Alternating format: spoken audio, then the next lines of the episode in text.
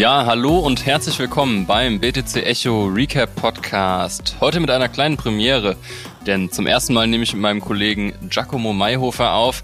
Seine Stimme kennen viele von euch vielleicht schon aus der letzten Folge, aber damals hat ja der Sven mit Giacomo aufgenommen. Heute nehmen wir beide zusammen auf. Moin Giacomo, wie ist die Lage? Ja, ganz gut, äh, solange man nicht aus dem Fenster schaut oder auf sein Krypto-Portfolio. Ja, wir müssen dazu sagen, wir nehmen wie immer am Donnerstag auf und der Himmel über Berlin ist ziemlich trübe. Gerade gab es einen ziemlichen Regenschauer, aber das soll uns nicht weiter stören. Wie gehabt, unser kleiner Disclaimer zum Anfang der Folge. Die hier dargestellten Analysen stellen keine Kauf- bzw. Verkaufsempfehlung dar. Sie geben lediglich die Meinungen der Redakteure wieder. Und bevor wir reinstarten, möchte ich noch kurz auf unsere neue September-Ausgabe des BTC Echo Magazins aufmerksam machen. In dem Magazin dreht sich in der Titelstory alles um die Chancen und Risiken von dezentralen Börsen im Vergleich zu traditionellen Börsen. Darüber hinaus gibt es viel zu NFTs und dem Metaverse, aber auch eine spannende Crime-Investigativreportage zum nordkoreanischen Krypto-Hacker-Regime. BTC Echo Goes True Crime. Wie sie hier also noch nicht hat, klickt gerne mal im Shop vorbei und bestellt euch die Ausgabe entweder digital oder eben auch zum Anfassen als Heft. So, und damit ist das die Vorrede auch schon durch. Ähm, wir haben heute vier Themen. Und zwar sprechen wir über Vitalik Buterin und seine Sicht der Dinge auf den aktuellen Markt. Crash kann man ja eigentlich schon sagen. Dann äh, sprechen wir über einen Scam der bisschen anderen Art und Weise. Ähm, wir werden über Gaming sprechen, besser gesagt über Blockchain Gaming und auch so die Sicht der Gaming Community auf das ganze Thema. Und zu guter Letzt müssen wir ein Jubiläum feiern oder dürfen ein Jubiläum feiern. Und zwar geht es um El Salvador, dessen Bitcoin-Gesetz jetzt ein Jahr alt ist. Und da wollen wir mal so ein bisschen ja, Bilanz ziehen, Revue passieren lassen. Wir waren ja auch vor Ort und da kann ich dann gleich eine ganze Menge zu erzählen. Aber wie gesagt, los geht es mit ähm, Vitalik Buterin und seine Sicht auf den Kryptowinter und der ist gar nicht so besorgt, oder Giacomo? Nee, der ist nicht besorgt. Ähm, hat ein Interview mit Ex-Bloomberg-Kolumnist Noah Smith gegeben, sehr lesenswert, auf dessen Substack und hat, das hat er in anderer Form auch schon früher mal gesagt, ähm, sich zum Crash geäußert, dass es eigentlich eine große Chance zur Besserung des Marktes ist. Ähm, sehr diplomatisch hat er es ausgesprochen. Seiner Meinung nach können so Probleme aufgedeckt werden, nicht nachhaltige Geschäftsmodelle ausgemerzt werden, denn die funktionieren nicht mehr während eines Crashs. Und da hat er natürlich das Beispiel genannt, was wir alle mitbekommen haben, Terra Luna sozusagen vom Nichts in die Top 10 und dann wieder zurück ins Nichts. Ähm, und das war natürlich nur möglich, weil im Boom einfach so viel Geld floss, dass gar nicht, äh, dass, dass die Absurdität des Geschäftsmodells gar nicht richtig äh, sichtbar wurde.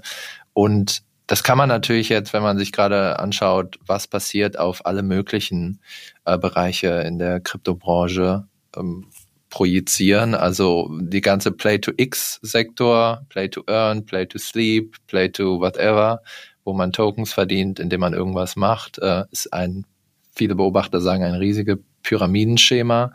Äh, neueste Meldung ist auch, dass Celsius angeblich schon seit 2019 insolvent war. Kurz dazwischen gefunkt, Celsius war so eine Landing-Plattform, die jetzt kürzlich äh, pleite gegangen ist, haben wir auch groß drüber berichtet.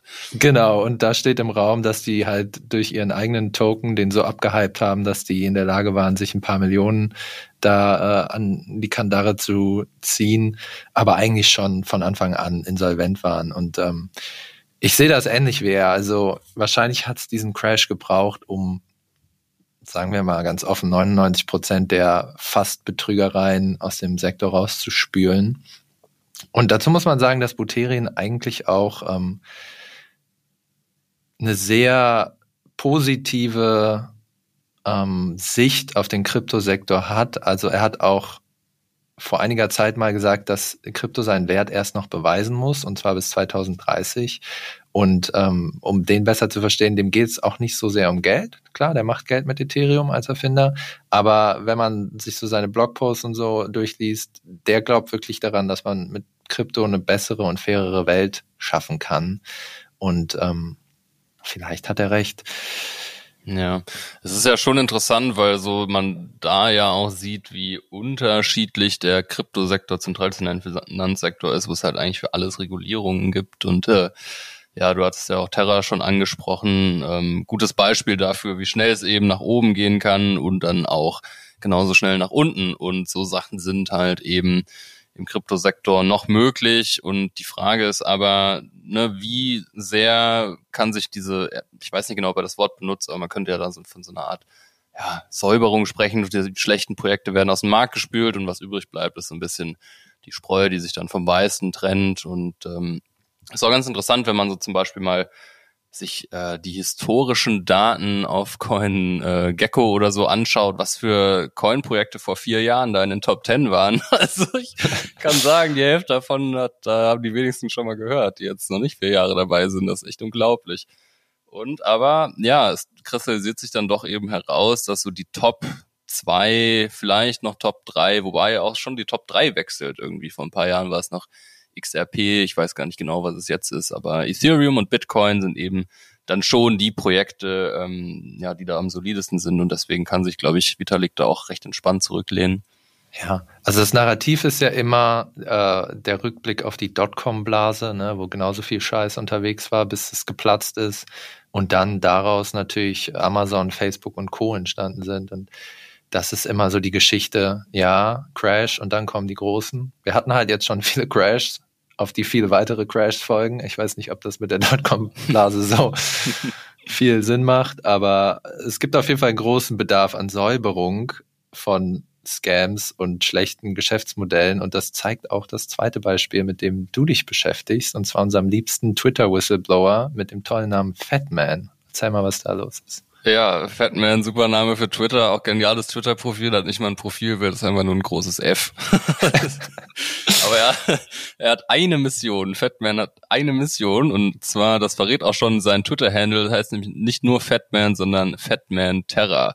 Und er hat es sich eben zur Aufgabe gemacht, ähm, die, ja, sagen wir mal, dem Tu nicht gut Do Kwon so ein bisschen auf den Zahn zu fühlen und hat schon vor dem Terra Luna Crash eigentlich mehrfach darauf hingewiesen, dass das Ganze vielleicht doch nicht so Hand und Fuß hat. Und da war ja dann diese Sache mit dem, ja, mit dem Stablecoin, der dann irgendwie mit dem Terra Luna Token verstrickt war. Und als dann der Stablecoin depackt ist, ist halt das ganze Ökosystem runtergegangen.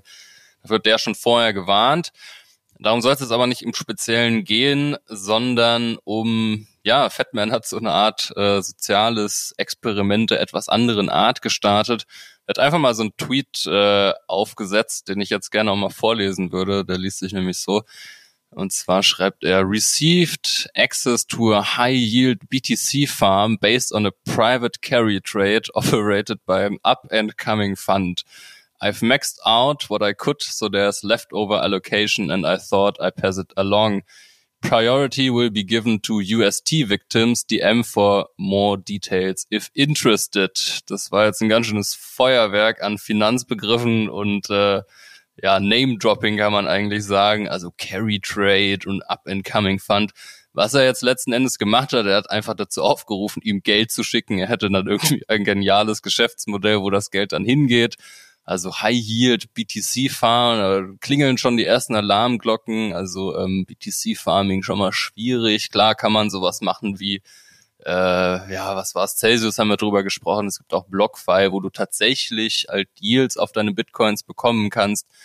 Aber ähm, ja, viel mehr Infos als diesen Tweet gab's nicht. Trotzdem hat's nur ein paar Stunden gedauert und Fatman Terra hatte über 100.000 US-Dollar zusammen ähm, über drei Bitcoins, die er über Twitter und Discord äh, da zusammenbekommen hat. Und dann äh, hat er natürlich die Bombe platzen lassen. Das Ganze war äh, natürlich ein Experiment, war nicht ernst gemeint. Und äh, ja, sollte nur zeigen, wie leichtgläubig so auch die, die Crypto Bros, schreibt er dann im Auflösungstweet sind. Also ne, schon interessiert immer an an äh, dem schnellen Geld und äh, ja, selbst jemandem, der so einen seriösen ha Namen hat wie Fatman Terra, sollte man jetzt nicht unbedingt eine Bitcoins schicken. Wäre auch nicht mein erster Impuls, nee. Ja, also Augen auf, äh, wenn ein Investmentprojekt zu gut klingt, äh, um wahr zu sein, dann ist es das vermutlich auch. Okay, ähm, Achtung, kleiner Quantensprung. Wir sprechen nicht mehr über Bitcoin, sondern jetzt geht's um Blockchain Gaming. Da habe ich mit Giacomo auch einen echten Experten dabei und da macht jetzt eine ganz wilde Idee in Gaming-Kreisen die Runde und da geht's um ja eigentlich sogenannte NPCs und das steht für Non-Player Characters und die sollen jetzt trotzdem irgendwie doch zum Leben erweckt werden und das Ganze hat auch noch mit Entwicklungsländern zu tun. Ich blick nicht durch. Giacomo, hol uns mal bitte kurz ab. Ja, genau. Die Meldung machte äh, so auf den ganzen großen Gaming-News-Seiten ähm, die Runde. Ähm, eigentlich ging es um eine Reportage zum NFT-Gaming-Trend generell, aber da ist halt, da tritt ein NFT-Berater, die ganzen Zeitschriften äh, schreiben das auch in Anführungszeichen, weil sie das schon für keine ernsthafte Jobposition halten. Der schlägt vor, dass Spieler aus ärmeren Regionen bald in NFT-Games als NPCs gelten, äh, dienen könnten, und zwar gegen Geld. Dazu muss man sagen, dass Non-Player-Character, NPCs, eigentlich von künstlichen Intelligenzen gespielt werden und deren Aufgabe ist es eigentlich nur, so eine Art Lebendigkeit der Welt zu simulieren. Und ähm, ja, sein Vorschlag ist dann, dass Leute aus den Philippinen einfach in dieser digitalen Welt rumlaufen, irgendeinen random Job machen, einfach just walk back and forth, fishing, telling stories, being a shopkeeper, anything is really possible. Und ähm, der Teaser dazu auf der Webseite Kontaku lautete, ein NFT Berater sagt die heimlichen Dinge laut. Und da wird auch schon so ein bisschen das Misstrauen ähm, ist rauszuhören, was der traditionelle Gaming-Sektor gegenüber dieser ganzen Entwicklung hat. Und zwar, dass es im Grunde durch die Mega-Monetarisierung, die man mit NFTs befürchtet von Games, zu so einer Art Zweiklassengesellschaft kommt. Und das ist nicht ganz unbegründet. Also das ist die verrückteste äh, Idee, die ich bisher gehört habe. Aber selbst wenn wir uns ähm, tatsächlich populäre Spiele wie Axie Infinity oder The Sandbox angucken, ähm, sieht man das schon. Bei Axie war es so, dass es zu Hochzeiten äh, um an dem Spiel teilzunehmen, musste man ungefähr so 1200 äh, Dollar bezahlen, damit man anfangen konnte, seine Exis zu brüten. Äh, viele ärmere Spieler konnten das nicht und mussten sich das Geld dann sozusagen von reicheren Spielern leihen und waren dann so ein bisschen wie deren Lohnarbeiter. Also die haben dann Teile ihrer Profite, die sie im Spiel gemacht haben, an die ja, genau, an die reichen. Du siehst mir schon den Kopf schütteln, ich als Nicht-Gamer, ich blick da einfach nicht mehr durch. Warum ja, aber, aber, aber die ganze Gaming-Szene blickt ja auch nicht durch, warum ja. Leute das machen. Also die wollen das ja nicht, die sind total anti. Und bei The Sandbox ist es auch so, da gibt's virtuelles Land und das ist so eine Art Minecraft, wo jeder so Sachen bauen kann. Du kannst aber nur Events hosten, wenn du virtuelles Land besitzt, was teilweise zu äh, Millionenpreisen verscherbelt wurde. Und wenn du keins besitzt, dann kannst du zwar immer noch Sachen kreieren, aber halt nur so kleine Schwerter und so. Und dann gab es auch sowieso Leiharbeitsfirmen, wo so ärmere äh, Spieler sozusagen, keine Ahnung, dann die äh, Stühle für irgendeine Party von irgendwelchen reichen Leuten auf ihrem virtuellen Land gebaut haben. Der Kommentar unter dieser Story jetzt, äh, dem Vorschlag, dass man doch ähm, ja arme Leute zu NPCs machen soll, fand ich ähm, ganz passend. Da hat einer geschrieben, warum kombinieren wir nicht die schlimmsten Aspekte des späten Kapitalismus mit moderner Sklaverei? Nur, und das groß geschrieben, eben halt auf der Blockchain. Yay. Yay, da freuen sich alle. Put it on the blockchain. Put it on the blockchain sounds like a good idea. Ja, Okay, das hört sich für mich so ein bisschen an wie äh, ja moderner Kolonialismus, äh, dass da dann weiß ich nicht. Ich habe da irgendwie immer Philippinen im Kopf, dass da irgendwie die Leute sitzen und für Geld irgendwie Gaming machen. Ist das eine? Ja, stimmt das so? Ja, bei Axie war es so. Ähm, das ist in den Philippinen durch die Decke gegangen, bis äh, ich glaube, man die Erlöse versteuern musste. Dann war der Spielerschwund auf einmal groß. Dann Klar, ist der Spaß die, vorbei. Da ist der Spaß. Spaß hat es sowieso niemand gemacht. Da gibt's O-Töne, die sind alle da nur gewesen, um Geld zu machen, was ja irgendwie jetzt nicht der Sinn von Gaming ist. Ähm, ja. Und weil die halt so wenig verdienen, waren diese kleinen Beträge, die sie da verdient haben, tatsächlich schon genug, um den Unterhalt zu bestreiten. Aber das Ganze ist eigentlich vollkommen absurd und niemand im Gaming will das haben, außer den Konzernen. Ja. Und du warst ja auch auf der Gamescom, hast du da äh, ähnliches festgestellt oder sind die Leute da äh, richtig abgegangen auf Blockchain Gaming und wollen alle NFTs kaufen, die es da gibt?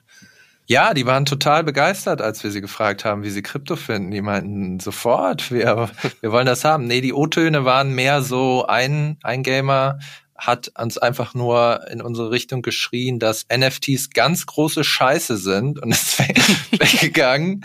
Und ähm, das war ungefähr so the gist of it. Also ja, man macht sich schnell Feinde auf der größten Videospielmesse der Welt, wenn man anfängt, über NFTs oder Blockchain zu reden. Die haben da alle absolut keinen Bock drauf. Und ich glaube, solche Meldungen sind auch so ein bisschen der Grund. Genau, und um eine ärmere Region, die ihre Hoffnungen auf Krypto setzt, geht es auch beim nächsten Thema. Was ist denn da los? Ja, ähm, wir haben jetzt wahrscheinlich schon die ganzen Bitcoin-Maximalisten, die äh, den BTC Echo Podcast vielleicht hören, aber vermutlich eher nicht, äh, ja eh schon verloren. Aber jetzt wäre ein Thema für euch da. Ähm, und zwar geht es um El Salvador. Nämlich heute vor einem Jahr oder gestern vor einem Jahr, wir nehmen am 8. auf, am 7. war es nämlich, ist das Bitcoin-Gesetz in dem Land äh, hat, ja, wurde verabschiedet. Das heißt, es jährt sich jetzt zum ersten Mal. Und das möchten wir gerne so ein bisschen zum Anlass nehmen, ähm, um ja mal so ein bisschen zurückzuschauen, was hat sich seitdem getan. Ähm, hat sich's gelohnt, neben dem US-Dollar ein zweites gesetzliches Zahlungsmittel ins Land zu holen, äh, über dessen ja Druckerpresse die Regierung auch nicht verfügt und ähm, Genau, ich habe da gerade, oder was heißt gerade, eigentlich den ganzen Tag so einen Artikel drüber geschrieben und ähm, ich war ja auch selbst da in El Salvador und ähm, genau, deswegen blicken wir da einmal kurz rein.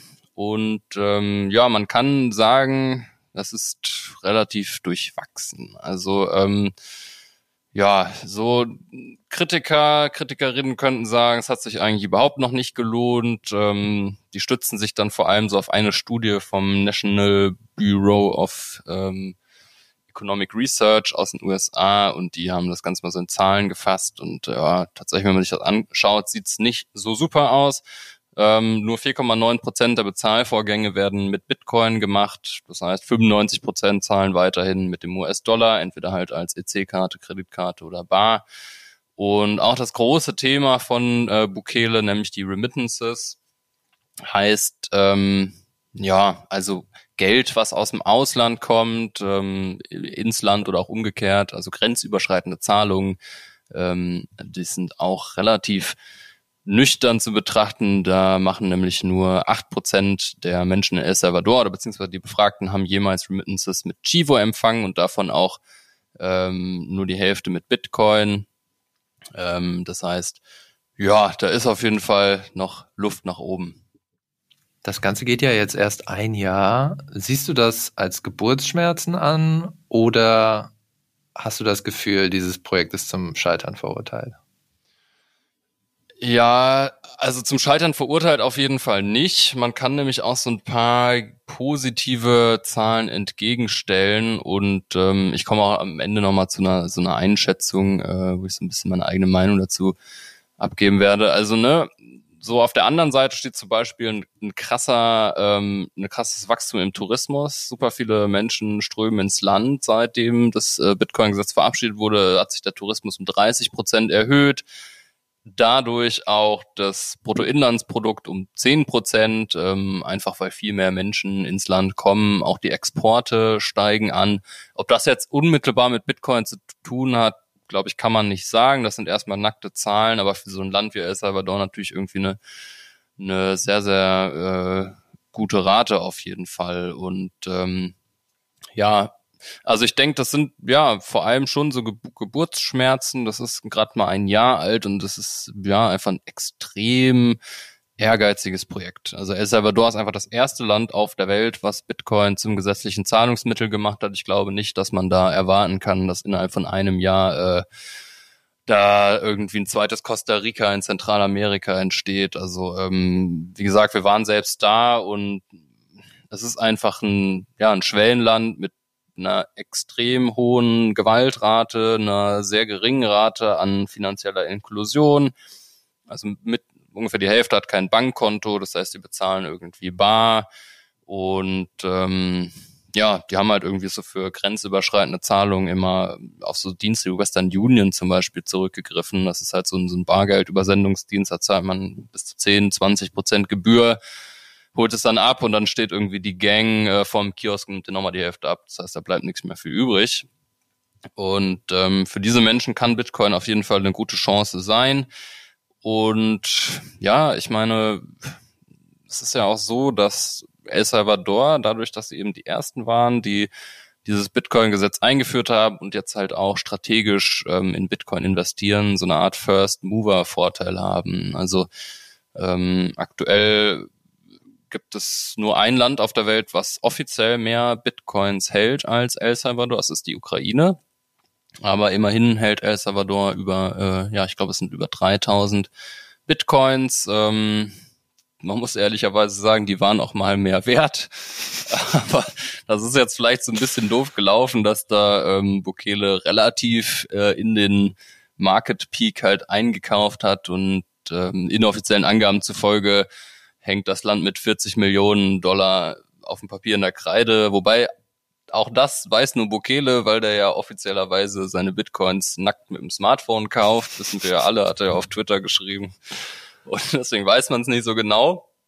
Aber ähm, ja, im, im, im schwarzen Bereich werden sie nicht liegen. Das heißt, da entsteht natürlich auch ein Risiko. Dann kommt da der äh, internationale Währungsfonds um die Ecke und will auch noch Kreditlinien verweigern.